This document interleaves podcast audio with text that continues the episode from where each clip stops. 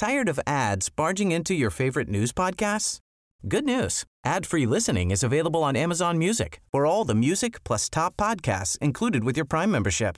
Stay up to date on everything newsworthy by downloading the Amazon Music app for free or go to amazon.com slash news ad free. That's amazon.com slash news ad free to catch up on the latest episodes without the ads. Heraldo Radio. La HCL se comparte, se ve y ahora también se escucha. El Heraldo Radio presenta Cámara de Origen, un nuevo espacio para enterarnos del trabajo de las legisladoras y legisladores en los Congresos de México. En Cámara de Origen tiene la palabra Carlos Zúñiga Pérez.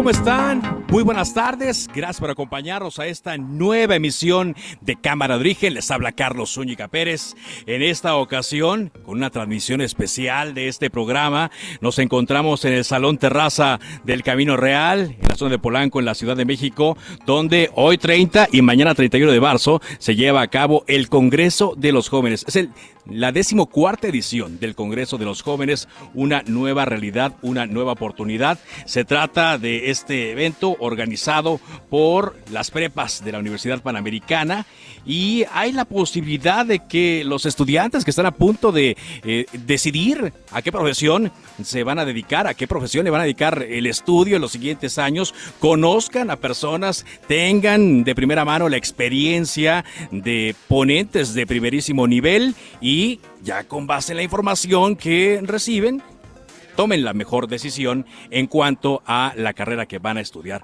Han estado ponentes y estarán también como el empresario Rodrigo Herrera, Juan Pazurita, eh, Roro Chávez, el secretario Omar García Harfuch, el gobernador Mauricio Vila, Arturo Islas.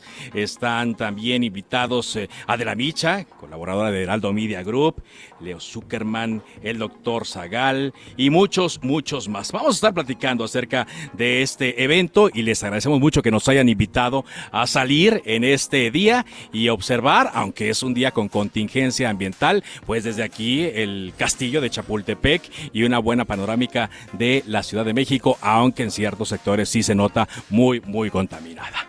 Vamos a arrancar, como lo hacemos todos los días, escuchando cómo va la información a esta hora. En el Senado llevan un rompecabezas, ¿cómo se le llama? Lego, le llaman Lego. Lego, un Lego de la casa de José Ramón, un Lego. ¿Cuánta creatividad? Ternuritas.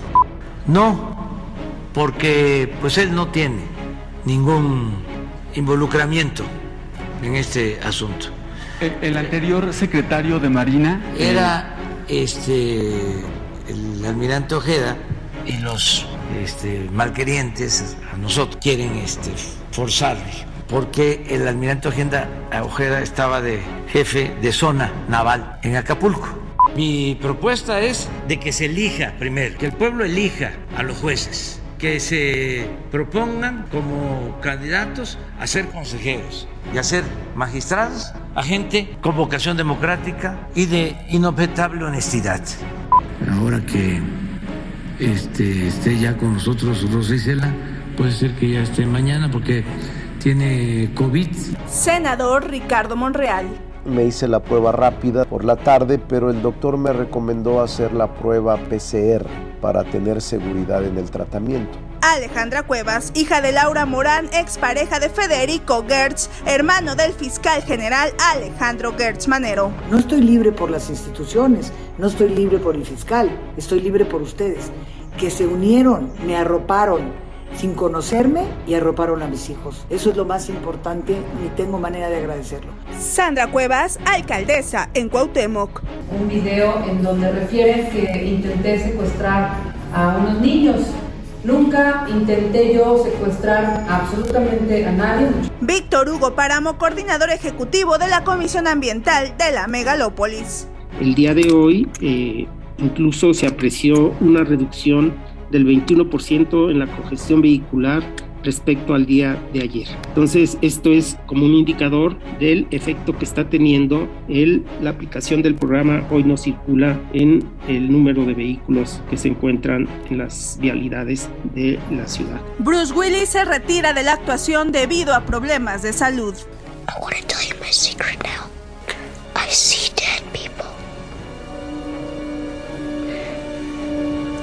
In your dreams, while you're awake, dead people like in graves and coffins. Walking around like regular people. Esa es una de las películas icónicas de Bruce Willis, pero está también la de Duro de Matar, que protagonizó varias eh, eh, películas, la saga completa y ahora es una triste noticia que se retire. Bueno, en más de la información del día, como escuchábamos, la Comisión Ambiental de la Megalópolis informó que continúa la fase 1 de contingencia ambiental atmosférica por ozono en la zona metropolitana del Valle de México. Agregó que estará atenta esta comisión a la evolución de la calidad del aire e informará en un boletín cerca de las 8 de la noche en caso de las condiciones cambien o empeoren. Y hay que estar atentos, ¿no? Porque la novedad que tuvimos en esta primera contingencia ambiental del año 2022 es que vehículos con holograma cero y doble cero tuvieron que dejar de circular el día de hoy. Hoy le tocó al engomado rojo terminaciones 3 y 4. Y eso se notó, como escuchábamos, en el tráfico de esta gran metrópoli, donde hay una disminución notable en el número de vehículos que están en la calle a esta hora. De continuar las condiciones como hasta ahora, tendremos que estar atentos para ver mañana cuáles vehículos con holograma 0 y doble cero no podrán circular. Y la mayoría de Morena y sus aliados en el Senado de la República frenaron la comparecencia de los titulares del Fonatur, de la Profepa y de Semarnat para que expliquen el impacto del tren Maya en el tramo 5 en Quintana Roo. El magistrado José Luis Vargas presentó un proyecto en el que propone anular la precandidatura de Salomón Jara a la gubernatura de Oaxaca y ordenarle al partido Morena postular a una mujer, ya sea Susana Harp o Irma Juan Carlos. Ahora, este proyecto ante el Tribunal Electoral del Poder Judicial de la Federación, pues lo pone en jaque, toda vez que la sesión debería empezar al mediodía y todavía no comienza. Están deliberando los magistrados a ver cómo discuten este proyecto que le daría el traste al proyecto de Morena, cuando menos como lo habían pensado hasta el día de hoy, con la candidatura del senador Salomón Jara. Y la Fiscalía Especial para el caso Ayotzinapa determinará si se llama a declarar al expresidente Enrique Peña Nieto. Hoy también es, en la mañana eh, nos dimos cuenta que Rosa Isela Rodríguez dio positivo a COVID-19, lo informó el presidente. Pero vámonos eh, contigo, Paco Nieto, porque hay mucha, mucha información que se dio a conocer el día de hoy. Y también, en particular, el presidente Andrés Manuel López Obrador eh, adelantó más de sus ideas para la reforma político-electoral que va a proponer a los legisladores. Adelante, Paco. Carlos, ¿qué tal? Muy buenas tardes. Hoy el presidente López Obrador explicó que la Fiscalía Especial para el caso Ayotzinapa determinará si llama o no a declarar al expresidente Enrique Peña Nieto o al exsecretario de Marina, el almirante Vidal Francisco Soberón. Esto por el tema de los videos donde marinos manipulan el basurero de Cocula en el estado eh, de Guerrero, el presidente explicó que aún están abiertas las investigaciones para conocer el paradero de eh, los estudiantes, que ese es el compromiso de su gobierno. En ese sentido, en ese sentido explicó que los marinos que participaron en esta manipulación ya ya eh, estuvieron ante la Fiscalía General de la República y también el presidente aprovechó para deslindar de cualquier responsabilidad al actual secretario de Marina, almirante eh, José Rafael Ojeda, quien, ese, quien, en ese tiempo pues era el jefe de la zona naval de Acapulco. Escuchemos al presidente López Obrador. Pues él no tiene ningún involucramiento en este asunto. El almirante Ojeda estaba de jefe de zona naval en Acapulco. Lo que se debe de saber que pues son decisiones que se tomaron a nivel central y que la Secretaría de Marina como la Secretaría de la Defensa tienen organismos de inteligencia para tareas especiales. Está demostrado que los que participaron en lo del basurero, los marinos que están actuando, que aparecen en las tomas y quienes dieron las órdenes, pues están actuando desde oficinas centrales, desde aquí. Y ya como también lo adelantaste, el presidente dio a conocer que la secretaria de Seguridad y Protección Ciudadana, Rosa Isela Rodríguez, dio positivo por segunda vez a la prueba COVID. Eh, el presidente explicó que ya se está atendiendo. La secretaria le mandó mejoría a su salud y bueno, explicó que el día de mañana quien estará dando la información sobre el tema de impacto en el tema de seguridad será serán otros funcionarios, en este caso esperemos que sea el subsecretario de Seguridad Ricardo Mejía y por último el presidente pues sí ya adelantó parte de lo que será esta reforma eh, electoral, explicó que se propondrá reducir o eliminar a los legisladores pluris y desaparecer los organismos electorales estatales conocidos como OPLE. El presidente consideró que son muy caros, que el INE es la institución más cara del mundo en el tema electoral y que es necesario hacer esta reestructura. También adelantó que se propondrá lo mismo para los partidos políticos y para el propio INE. Pues esto es parte de lo que hoy sucedió en esta mañanera, Carlos. Gracias, Paco. Oye, aunque hay que ver esto de Ricardo Merquía, porque recordemos que él eh, solicitó licencia, ¿no? Un permiso para ausentarse e irse a Coahuila a promover la reforma, la, perdón, la consulta de revocación de mandato. Será curioso ver mañana qué sucede si ya regresó el subsecretario o todavía anda promocionando la, eh, la revocación de mandato en su estado natal. Pues haría falta, haría falta que regresara. Muchas gracias por ese reporte, Paco. Buenas tardes. Y justamente para hablar sobre estas ideas que ha estado dando el presidente tanto el día de hoy como ayer en la conferencia de prensa mañanera en torno a la reforma electoral, está con nosotros la diputada de Morena, Graciela Sánchez. Ella es presidenta justamente de esta comisión de la reforma político-electoral. ¿Cómo está, diputada? Buenas tardes. Hola, ¿qué tal? Buenas tardes, Carlos. ¿Cómo te encuentras tú? Muy bien, muchas gracias. Con el gusto de saludar a la diputada. Están ya llegando estas ideas del presidente. Ahora, entendemos que también los partidos políticos tienen algunas iniciativas propias. Yo recuerdo del partido eh, Acción Nacional. ¿Cómo van a procesar en la Comisión de la Reforma Político Electoral las ideas que están surgiendo para que luego se conviertan en una iniciativa a discutir, diputada?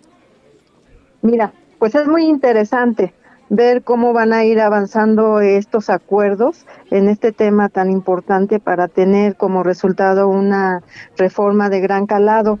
Este, justamente tenemos en esta comisión la cual presido tenemos alrededor de 40 iniciativas presentadas por diferentes diputados y diferentes grupos parlamentarios. 40. 40 iniciativas, todas hablan de, reforma política, de temas muy importantes para conjuntar en una reforma política. y, y por lo tanto, mira, pues estamos esperando que llegue de manera formal la propuesta de una reforma política por parte de la presidencia. Una vez llegando, una vez llegando a esta comisión, vamos a hacer el análisis y el estudio de cada una de las propuestas que vengan incluidas en esa reforma, así como también tenemos la posibilidad de poder analizar las otras 40 propuestas de diferentes diputados que están haciendo. Muy bien, ahora son muchas diputadas, son muchas iniciativas. Es un gran interés el que hay sobre el, eh, pues digamos, ajustarlos, no sé si ajustar los órganos o modernizarlos, ponerlos a la altura de los tiempos en los que nos encontramos. Sin embargo, pareciera que por su influencia, las propuestas del presidente Andrés Manuel López Obrador tendrían, pues, eh, un privilegio por encima de las otras. Estas que dio el presidente, ¿cómo las procesarían? Pues como te comento nuevamente, las tendríamos que analizar, tendríamos que analizar, recordemos que somos una comisión, un grupo plural de diferentes este, grupos parlamentarios y diferentes, diferentes pensamientos. Por tanto, el compromiso de, de Graciela Sánchez como presidenta de la de la comisión es ser muy respetuosa, es considerar todas aquellas propuestas y por supuesto respetando las de nuestro presidente, pero las que logren mayor consenso de los casi cerca de 40 diputados que integramos esta comisión, pues es la que la que tendríamos procesando. Estoy platicando con la diputada de Morena, Graciela Sánchez, presidenta de la Comisión de la Reforma Político Electoral. Ahora, el presidente ha dado buenas ideas. Bueno, la de ayer fue un poco controvertida. Sin embargo, las que en retoma el día de hoy han sido ideas que han estado, diputada, eh, discutiéndose durante muchos años. Reducir el número de integrantes del Congreso de la Unión, reducir eh, el número de integrantes de la, Cámara de Senadores, la Cámara de Diputados, el presupuesto de los partidos políticos también para que no se les financie tanto Digamos que estas tendrían pues unanimidad quizá por parte de la sociedad. El tema es que mm, ha pasado en otras ocasiones cuando se discute, pareciera que son los partidos y los propios diputados los que han detenido, no ahora, ¿eh? estoy hablando del pasado, han detenido este tipo de ideas que, eh, digamos, generarían un consenso entre la población. En su trabajo tan importante que está haciendo al frente de esta comisión, ¿cómo le harían, diputada, para que cuando menos estas ideas sí lleguen hasta el final? ¿Cómo negociarían? ¿Cómo, cómo se vislumbra eh, poder darle cabida a todas las voces que están opinando? Mira, yo considero que este, este tema es muy importante porque en este gobierno se maneja mucho el tema de austeridad, es uno de los ejes rectores. del gobierno federal. Sin embargo, también la propuesta de muchos ciudadanos es una demanda muy, muy compartida y muy solicitada, la disminución de diputados plurinominales, también de senadores. Y, y, yo creo que en este en este consenso, yo creo que se lograría un consenso, puesto que no es una demanda, eh, ya ya los los diferentes grupos parlamentarios tienen tienen que considerar que si quieren el respaldo de la ciudadanía, pues tendrán que ajustarse también a este tiempo que es diferente. De lo que estamos eh, eh, analizando, es parte de lo que estaremos eh, viendo. Me imagino que no hay no hay fechas, pero por la el dato que me adelanta de los de las 40 iniciativas más que puedan llegar, pues será un trabajo de largo aliento y lo más seguro es que esto se ocurra como algunos líderes políticos lo han manifestado y algunos integrantes de los distintos grupos parlamentarios, esto deberá ocurrir después de las elecciones de junio. Sí, seguramente que sí, porque aún no tenemos ahorita la, la reforma, pero estamos en espera y en cualquier momento estamos listos, estamos preparados para poder empezar a procesar. Pues muchas gracias por explicarnos eh, cómo viene el trabajo. Eh, entendemos que pues eh, será algo que tendremos que valorar todos, vaya, y ver la manera también en la cual ustedes van a poner todo el empeño por sacarla. Y si le parece, vamos platicando, diputada, más adelante respecto a, las ideas y cómo las van a ir procesando. Sí, está bien, me parece muy bien, estoy a tus órdenes cuando tú puedas otorgarme mayor tiempo de tu audiencia tan valiosa para que podamos dar a conocer los avances de esta gran reforma. Muy bien, muchas gracias, diputada. Graciela Sánchez. Buenas tardes diputada de Morena, presidenta de la Comisión de la Reforma Político Electoral. Sí, porque vamos a ir escuchando muchas ideas. El presidente ha mm, dado cuenta de su molestia por algunas resoluciones tanto del Tribunal Electoral, del Poder Judicial de la Federación como del Instituto Nacional Electoral. Y por eso, pues ha estado exponiendo las ideas y lo que seguramente ha discutido de manera preliminar con los integrantes de su círculo cercano. Pero, como ya lo hemos platicado aquí en Cámara de Origen, pues eh, vamos a, tener otras otras ideas, otras iniciativas de partidos políticos, de institutos, y vamos a ver qué, qué, qué sale de esta, de esta discusión. Son las 4 eh, de la tarde con 18 minutos y vamos a continuar con más de la información que tenemos preparado para ustedes el día de hoy. Misael Zavala, nos tienes el reporte desde el Senado de la República, eh, los legisladores que están muy activos previo a la consulta de revocación de mandato y también lo que ocurrió hoy con el freno a la comparecencia de varios funcionarios. Te escuchamos. Así es, Carlos. Buenas tardes. Buenas tardes al auditorio. Efectivamente, pues el bloque opositor en el Senado de la República, integrado por el PAN, PRI, PRD y el Grupo Plural, acudieron hoy a la Suprema Corte de Justicia de la Nación a interponer una acción de inconstitucionalidad contra el decreto de interpretación auténtica que permite a funcionarios públicos, incluido al presidente Andrés Manuel López Obrador, promover la revocación de mandato. Los legisladores presentaron esta acción a pesar de que el Tribunal Electoral del Poder Judicial de la Federación ya declaró que ese decreto de interpretación auténtica del concepto de propaganda gubernamental no es aplicable a la revocación de mandato. Sin embargo, los legisladores esperan que la acción de inconstitucionalidad que presentan hoy ante la Corte sea considerada con la misma convicción y vocación democrática, es decir, pues que le den igual eh, tratamiento de eh, una acción que sea inconstitucional. Este decreto, eh, cabe recordar que fue avalado en el Congreso y publicado el pasado 17 de marzo, en el cual pues se, se permite a legisladores, gobernadores y demás servidores públicos, incluido el presidente de la República, puedan promover esta revocación de mandato. También, Carlos, te comento que hoy pues hubo un duro debate en el Pleno del Senado de la República, ya que pues los partidos de oposición, el PAN y el PRI, presentaron dos iniciativas para que eh, pues los eh, funcionarios de la Semarnat y también de Fonatur acudan al Senado de la República a comparecer sobre pues los daños ambientales que ha ocasionado la construcción del tren Maya en el sureste del país. Sin embargo, Morena y aliados, a, a excepción del Partido Verde Ecologista, frenaron esta propuesta de la oposición para llamar a estas comparecencias.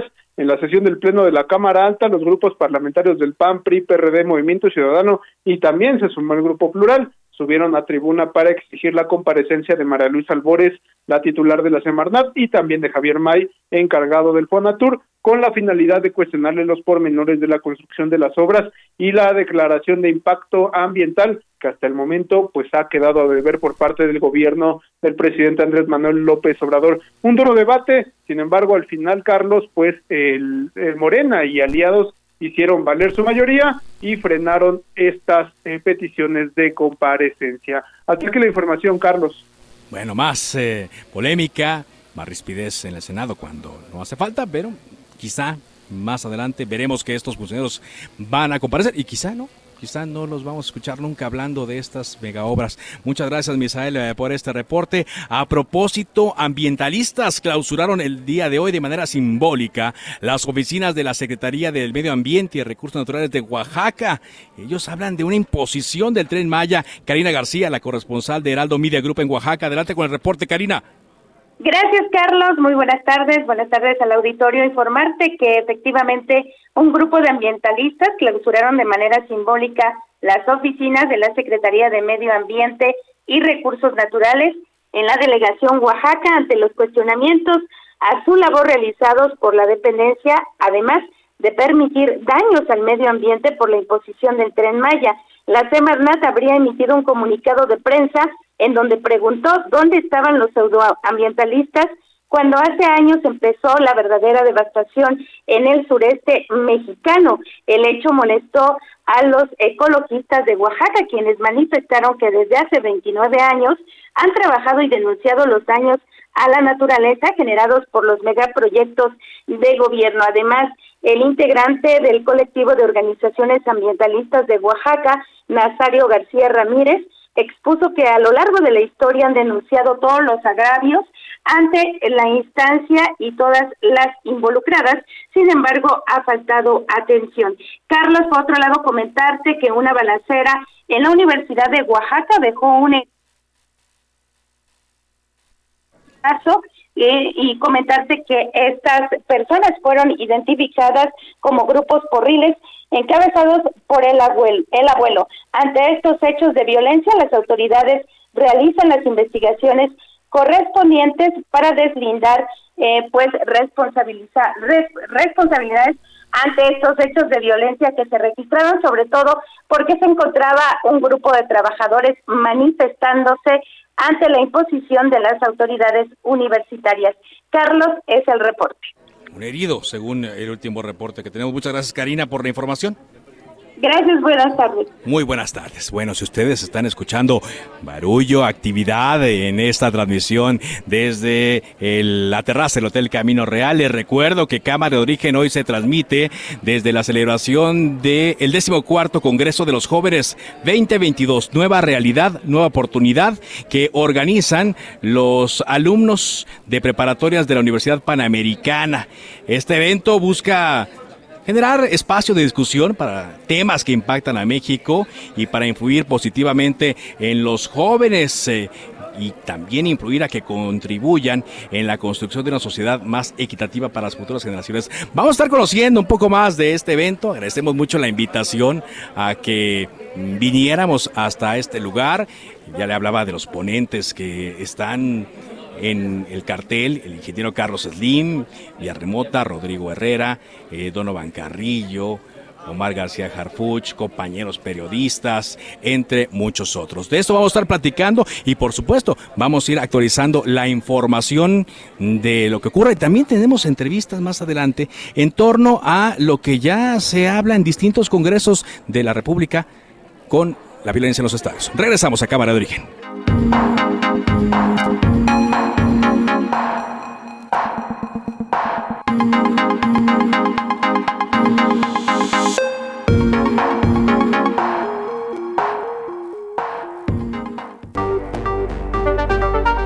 Se decreta un receso. Vamos a un corte, pero volvemos a Cámara de Origen con Carlos Zúñiga Pérez. Heraldo Radio. La HCL se comparte, se ve y ahora también se escucha. Heraldo Radio. La HCL. Tired of ads barging into your favorite news podcasts? Good news. Ad-free listening is available on Amazon Music. For all the music plus top podcasts included with your Prime membership. Stay up to date on everything newsworthy by downloading the Amazon Music app for free or go to amazon.com slash news ad free. That's amazon.com slash news ad free to catch up on the latest episodes without the ads. Se comparte, se ve y ahora también se escucha. Se reanuda la sesión. Volvemos a Cámara de Origen con Carlos Zúñiga Pérez.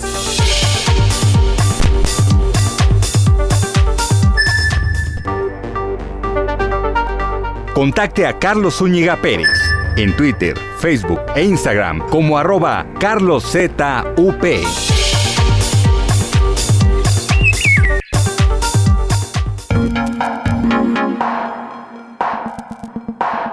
Vamos con la transmisión de Cámara de Origen. Le decimos, estamos en la sede de la decimocuarta edición del Congreso de los Jóvenes en el Salón Terraza del Hotel Camino Real, aquí en Polanco, en la Ciudad de México. Hoy día 30, mañana 31 de marzo. Ya le adelantaba un poco de qué se trataba este evento, pero me da mucho gusto platicar con varios de los jóvenes que están eh, con nosotros y que son los organizadores de eh, estas conferencias, de este encuentro que va a marcarlos también para su futuro.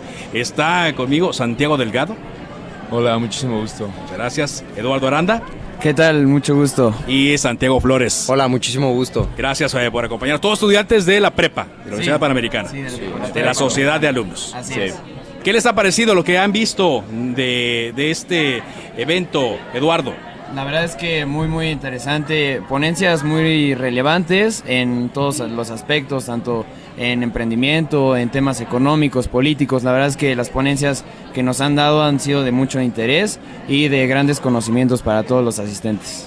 Santiago, hay dos Santiagos, empezamos con Santiago Delgado. Santiago, eh, este evento se había pausado un poco por, por la pandemia, se están volviendo a ver en un lugar público, ya que las cosas eh, lo, lo, permiten. Cuéntanos un poco cómo, cómo se organiza un evento como este. Sí, así es. La organización de este evento, la verdad, sí ha sido un poco fuerte, porque hemos tenido demasiadas cosas que no teníamos en cuenta, tanto porque somos de prepa y todo eso, pero hemos tenido grandes apoyos de parte de muchísima gente. Pero sí, la verdad todo ha salido increíble. No todo conforme al plan, pero gracias a muchísima gente ha salido increíble el proceso. Muy bien. Santiago, Santiago Flores, hay muchos eh, eh, conferencistas, personas que están compartiendo las experiencias con ustedes. Eh, ¿quién, ¿Quién ha tenido más éxito? Bueno, eh, iba a venir, bueno, vino Rodrigo Herrera y trajo de invitado especial a Arturo Elías Ayub. Ah, Entonces, caray, digo, la verdad buena. fue una experiencia muy padre, fue una sorpresa para todos los demás que, que apareciera Arturo de, de sorpresa. Y creo que al final del día cualquier plática, sea o no sea de un tema que te interesa, se vuelve interesante si le aprendes a sacar ese provecho, ¿no? Porque puede ser un tema, no sé, político, que no te interesa tanto, pero si le sacas el provecho necesario, puede valer mucho la pena escuchar una, una plática así, ¿no? Entonces todos los ponentes han tenido lo suyo, todos creo que han dado un mensaje correcto y que pueda ayudar a los jóvenes. Por supuesto, y que los va a marcar, ¿no? Es parte de, también de la idea. No sé si ustedes ya saben qué carrera van a, elegir, pero seguramente la información que están recibiendo aquí, Eduardo, les va a ayudar para eso. Sí, sí, sí, la verdad es que eh, los ponentes dan información muy relevante acerca de temas eh, de universidad, dan muchos consejos, sobre todo la, la plática que tuvimos con Rodrigo Herrera y Arturo. eh, pues nos dieron muchos, muchos consejos para la universidad y la vida preparatoriana, que sin duda pues tiene muchos retos, que es un poco noble esta, este proceso de nuestra, de nuestra vida, pero este, que sin duda pues estos consejos son muy buenos y que tienen mucho valor. Muy bien, Santiago, eh, Santiago Flores, eh, ustedes aparte son muy jóvenes. ¿Qué, qué edad tienen ustedes? Eh, todos tenemos 18 años, entonces digo, la verdad, como comentaba Santiago Delgado, sí ha sido un reto, pero al final del día, como cotidianamente se dice, todo es currículum, ¿no? Y al final del día creo que es importante este tipo de eventos a, a esta edad, que te ayudan a crecer personalmente, pero también a desarrollar un criterio especial para el futuro laboral. Sí. Más o menos, Santiago, Santiago Delgado, ¿cuánta gente vino? ¿Cuántos estudiantes son? Pues pronosticamos al inicio unos 1.300, 1.400 y terminaron viniendo muchos más gracias a la publicidad, a todo el evento que se movió y terminamos siendo unos 1.800 aproximadamente. Un montón, un montón. Sí, lo bueno de todo esto es que cada quien se lleva un mensaje, aunque no todos vamos hacia la misma línea, pero pues muchos van empresariales, muchos medicina, pero todos se llevan un mensaje de cada ponente y por más que sea algo, un tema que no te interese, como dice Santiago Flores, al final te pega, hay algo que te puedes comer. Claro, bueno, pues eh, mucho éxito. eh, ahorita hicieron un receso para la comida. Van a seguir las, las conferencias, vienen más ponentes. Y mañana, 31 de marzo, también todo el día van a estar aquí prácticamente. Así será. Y bueno, esperamos disfrutarlo bastante y a seguir. Bueno, eh, más o menos platícanos un poco nada más de- del sistema. Me decían que son eh, dos preparados, la preparatoria para Eh, hombres y la preparatoria para mujeres. mujeres, sí, y aquí se conjuntan las dos. Sí, trabajamos en un mismo equipo para justamente llevar a cabo este, este congreso y pues sí, nos apoyamos mutuamente para que este, este congreso salga lo mejor posible y pues sacar lo mejor que se pueda. Muy bien, pues muchas felicidades, la verdad. Gracias por invitarnos, gracias por hacer a de Heraldo Media Group eh, parte de, de este congreso que los va a marcar de por vida. Esperamos que nos sigan invitando eh, a los siguientes y pues estos micrófonos siempre están abiertos para ustedes, para que expresen también las ideas y que mucha gente también que nos está escuchando eh, a esta hora sepan lo que personas como ustedes a esta edad y con todo el futuro por delante pueden hacer. Muchas gracias. A ustedes. Muchísimas gracias. Gracias, gracias a. Eduardo y a los Santiagos que están aquí con nosotros. Muy amables. Muchas gracias, hasta luego. Muchas gracias. Gracias. Éxito en el resto de las conferencias el día de hoy de este decimocuarto, eh, de esta decimocuarta edición del Congreso de Jóvenes 2022. Se llama Una nueva realidad, nueva oportunidad para todos. Son las 4 de la tarde con 36 minutos, tiempo del centro de México. Vamos a avanzar en la información. Hoy el presidente de la Liga de Fútbol Mexicano, Miquel Arreola, de la Liga MX, acudió al Senado de la República, donde fue cuestionado por los hechos violentos que se generaron el día 5 de marzo en el estadio La Corregidora de Querétaro. Ahí deben surgir también algunas ideas eh, para las leyes que están pendientes en torno al tema de la violencia en los estadios, para evitarla y en caso de que ocurra, sancionarla de una manera severa. Pero aquí en la Ciudad de México ya hay propuestas al respecto. Está con nosotros en vía telefónica la diputada Luisa Gutiérrez Ureña. Ella es diputada del Partido Acción Nacional aquí en la capital. ¿Cómo le va, diputada? Buenas tardes. Hola Carlos, muy buenas tardes. ¿Cómo estás? Un gusto como siempre saludar. Igualmente, eh, igualmente que esté aquí con nosotros en este programa. ¿Cuál es su idea, Luisa? ¿Cuál es la iniciativa que está preparando y que están presentando y que quizás se vayan a discutir en, en las siguientes sesiones del Congreso de la Ciudad de México en torno a este, a este problema que, que nos sorprendió mucho, sobre todo por lo que vimos en el Estadio La Corregidora? Sí, claro. A ver, mira, eh, creo que lo fácil, o digamos el aplauso fácil que podríamos tener en la legislación, sería solamente un aumento a, las penas, solamente aumentos al Código Penal respecto de conductas delictivas que ya estuvieran establecidas. Desde Acción Nacional quisimos pensar más allá y tomar ideas que han funcionado en eventos eh, deportivos incluso internacionales. Te pongo el ejemplo eh, del Mundial de Rusia, ¿no? Donde, donde hubo utilización de tecnología para vincularlo a la seguridad a partir de esa idea básica, que, que, que, pues, además es muy lógico que utilicemos este tipo de avances, a partir de ahí en Acción Nacional empezamos a plantear la idea eh, de, tal cual como se planteó eh, tanto en ese mundial como en otros eh, eventos deportivos internacionales, que pudiéramos vincular la identidad de aquella persona que va a ingresar al estadio con una tarjeta de identificación esta tarjeta de identificación, si bien es cierto como se ha planteado, puede llegar a, generar eh, preocupaciones con la afición respecto a la utilización de sus datos, pues mira, es tan fácil como pensar cuando tú, tú tienes un iPhone o tú tienes un, una, un contrato con ATT o con cualquier compañía de celular pues al final del día tú también eh, compartes tus datos. Sí. Y claro que firmas un aviso de privacidad y claro que sabe la empresa que tiene que cumplir y tiene que, honrar esta privacidad que, está, que está firmando. Entonces, a ver, partiendo de esa idea y partiendo del uso de la tecnología para garantizar la seguridad, y mira, perdóname que lo diga con esta franqueza, para garantizar la seguridad de nuestras familias, porque me queda claro que hay quien, quien anda sin, sin preocupación mayor, pero aquellos que nos gusta ir al fútbol, que nos gusta ir con nuestros hijos pequeños, que nos gusta ir este con nuestras mamás, nuestros papás, pues para nosotros sí ha sido verdaderamente una preocupación ahora qué vas a hacer, ¿no? En un segundo punto. Claro, pero eh, en eso, eh, eh, permítame más, aquí sería que todos, entonces todos aquellos que quieran ir a un estadio a ver principalmente partido de fútbol tendrían que realizar un registro obligatorio.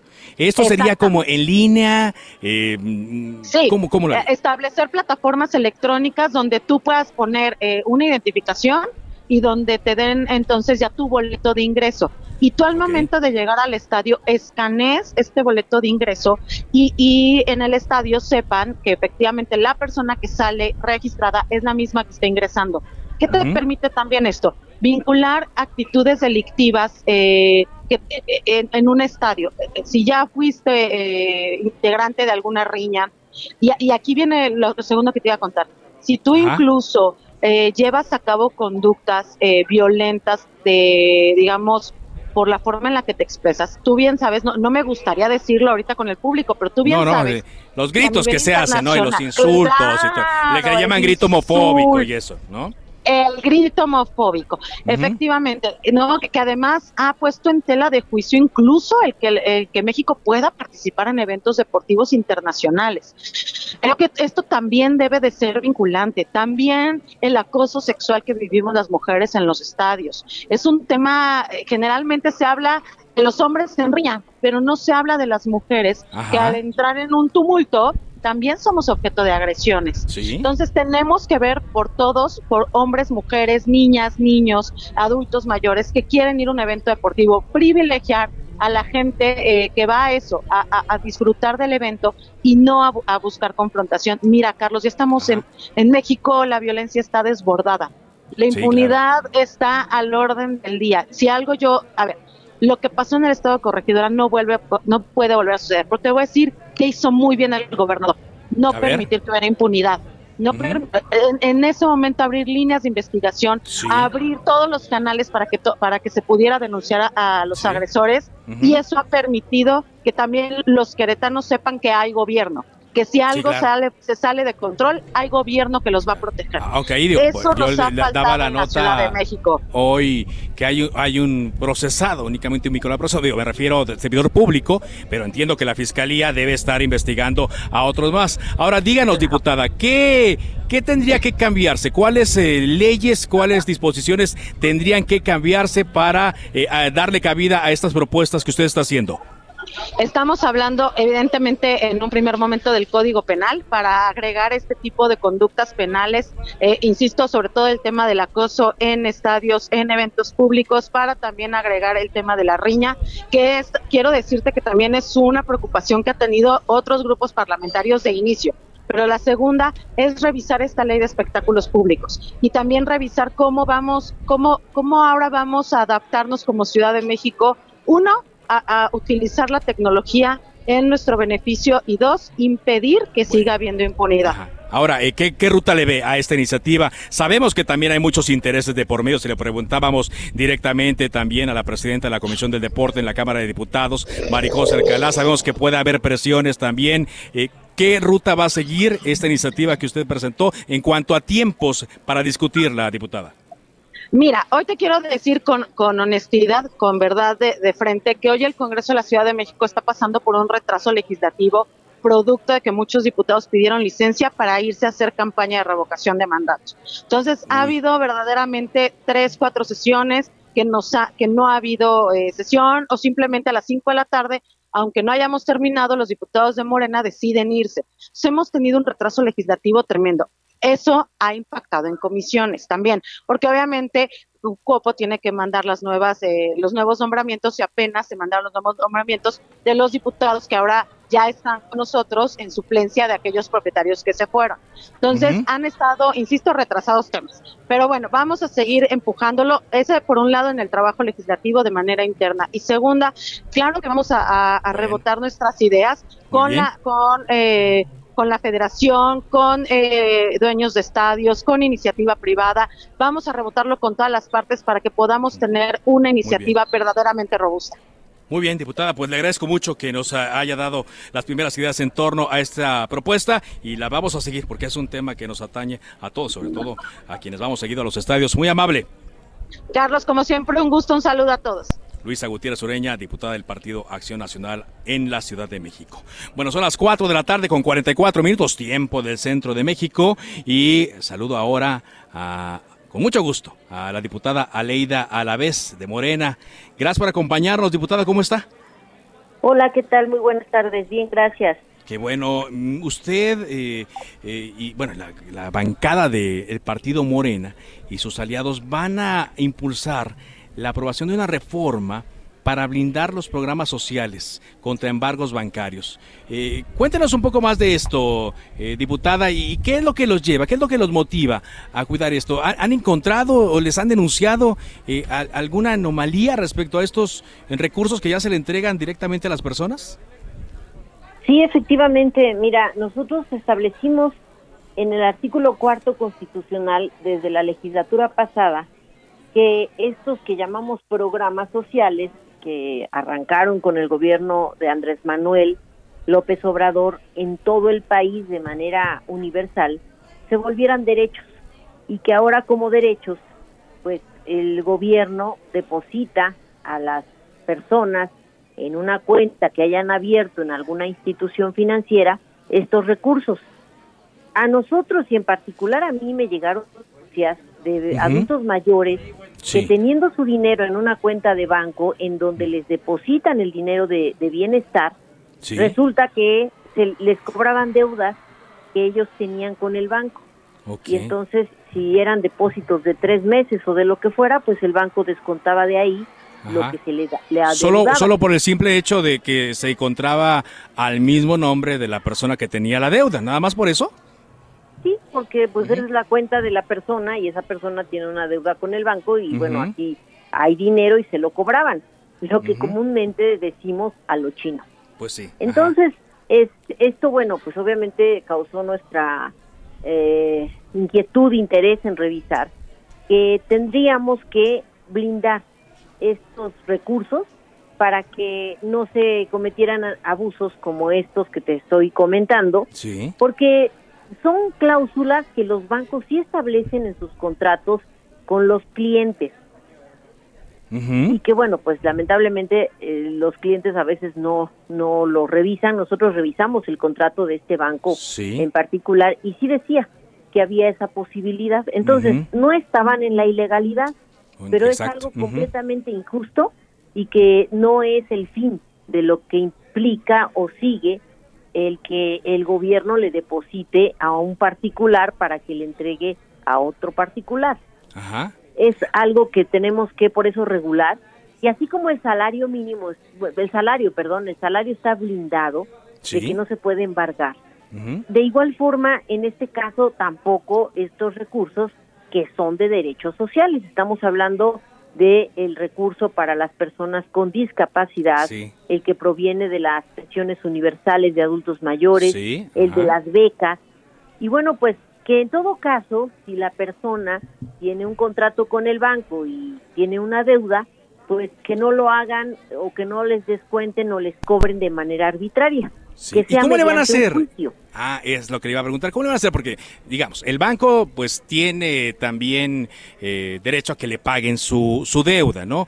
Y los intereses de los bancos van creciendo, las deudas se hacen grandes eh, muy rápido y los bancos también pues sabemos que buscan la manera de que esas deudas sean saldadas. Sin embargo, pues entendemos también que la idea de estos programas pues no es que se les dé el dinero para que paguen las deudas. Y quizás sí, ¿no? Pero no todo el dinero. Es para que tengan alimentación, para que puedan comprarse algo de ropa, medicamentos, etcétera. ¿Cómo le van a le van a hacer para tejer fino en medio de, estos intereses, diputada?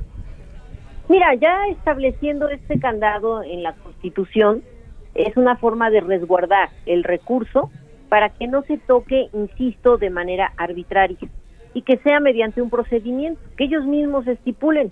Lo hacen a veces, insisto, en sus contratos, pero bueno, que lo hagan de tal forma que se respete que estos, estos dineros que provienen de los derechos sociales corresponden a, otra cosa. Corresponden Digamos que no, no, no, se haría de manera automática, sino tendría que haber es, este ejercicio de por medio. tendría que haber un ejercicio de por medio, un procedimiento por el cual puedan eh, cobrar los adeudos de sus clientes pero no descontando sin aviso alguno a las personas el dinero de sus cuentas bancarias. Claro. Ahora, eh, mm, ¿ya, tienen eh, un padrón o, un universo más o menos de cuántos adultos mayores están recibiendo estos beneficios, diputado?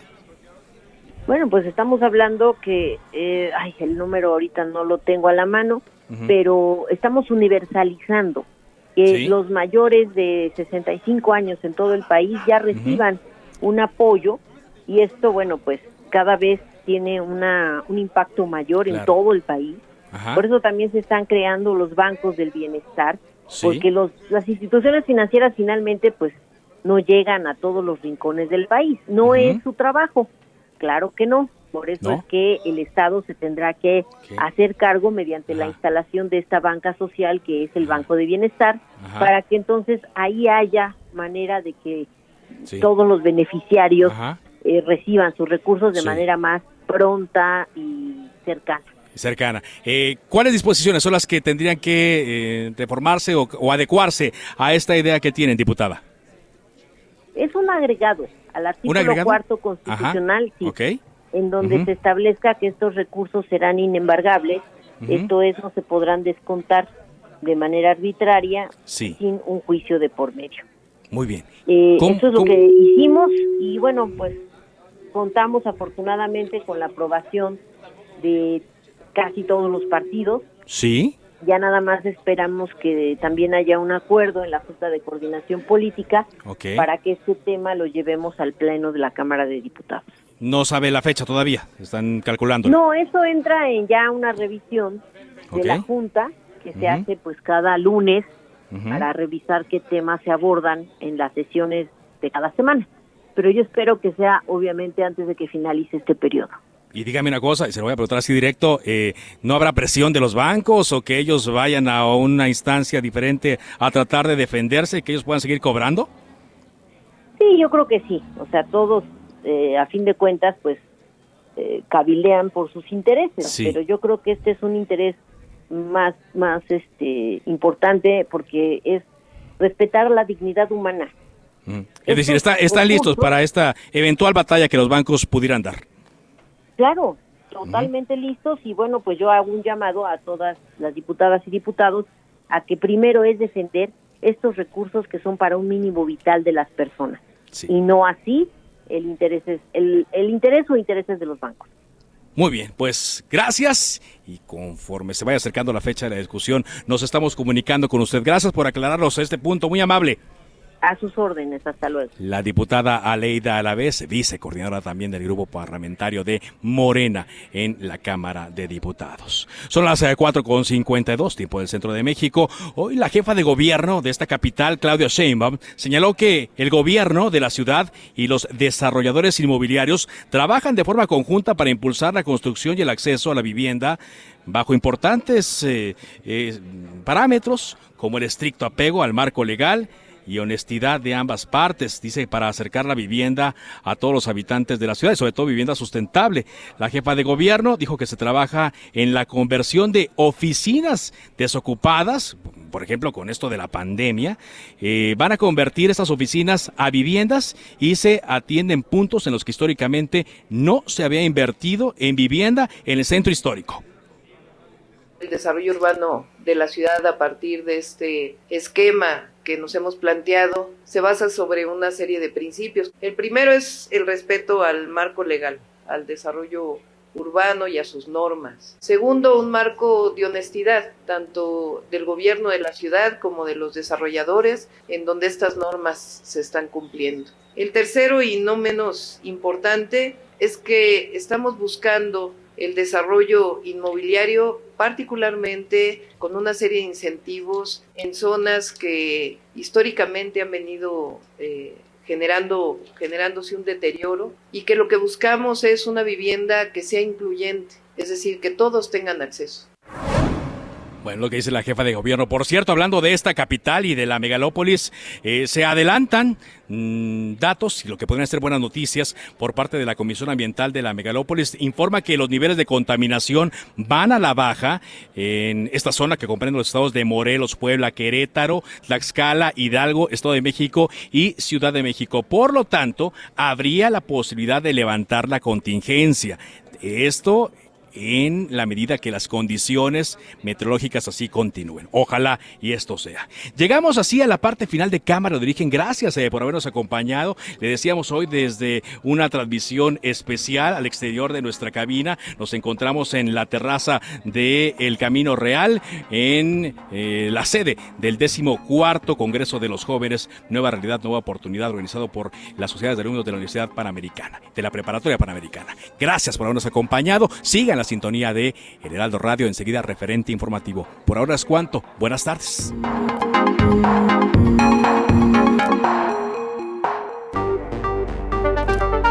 Se cita para el próximo programa. Cámara de origen, a la misma hora, por las frecuencias de El Heraldo Radio. Se levanta la sesión. Heraldo Radio 98.5 FM, una estación de Heraldo Media Group, transmitiendo desde Avenida Insurgente Sur 1271, Torre Carrachi, con 100.000 watts de potencia radiada. Tired of ads barging into your favorite news podcasts? Good news. Ad-free listening is available on Amazon Music. For all the music plus top podcasts included with your Prime membership. Stay up to date on everything newsworthy by downloading the Amazon Music app for free or go to amazon.com slash news ad free. That's amazon.com slash news ad free to catch up on the latest episodes without the ads.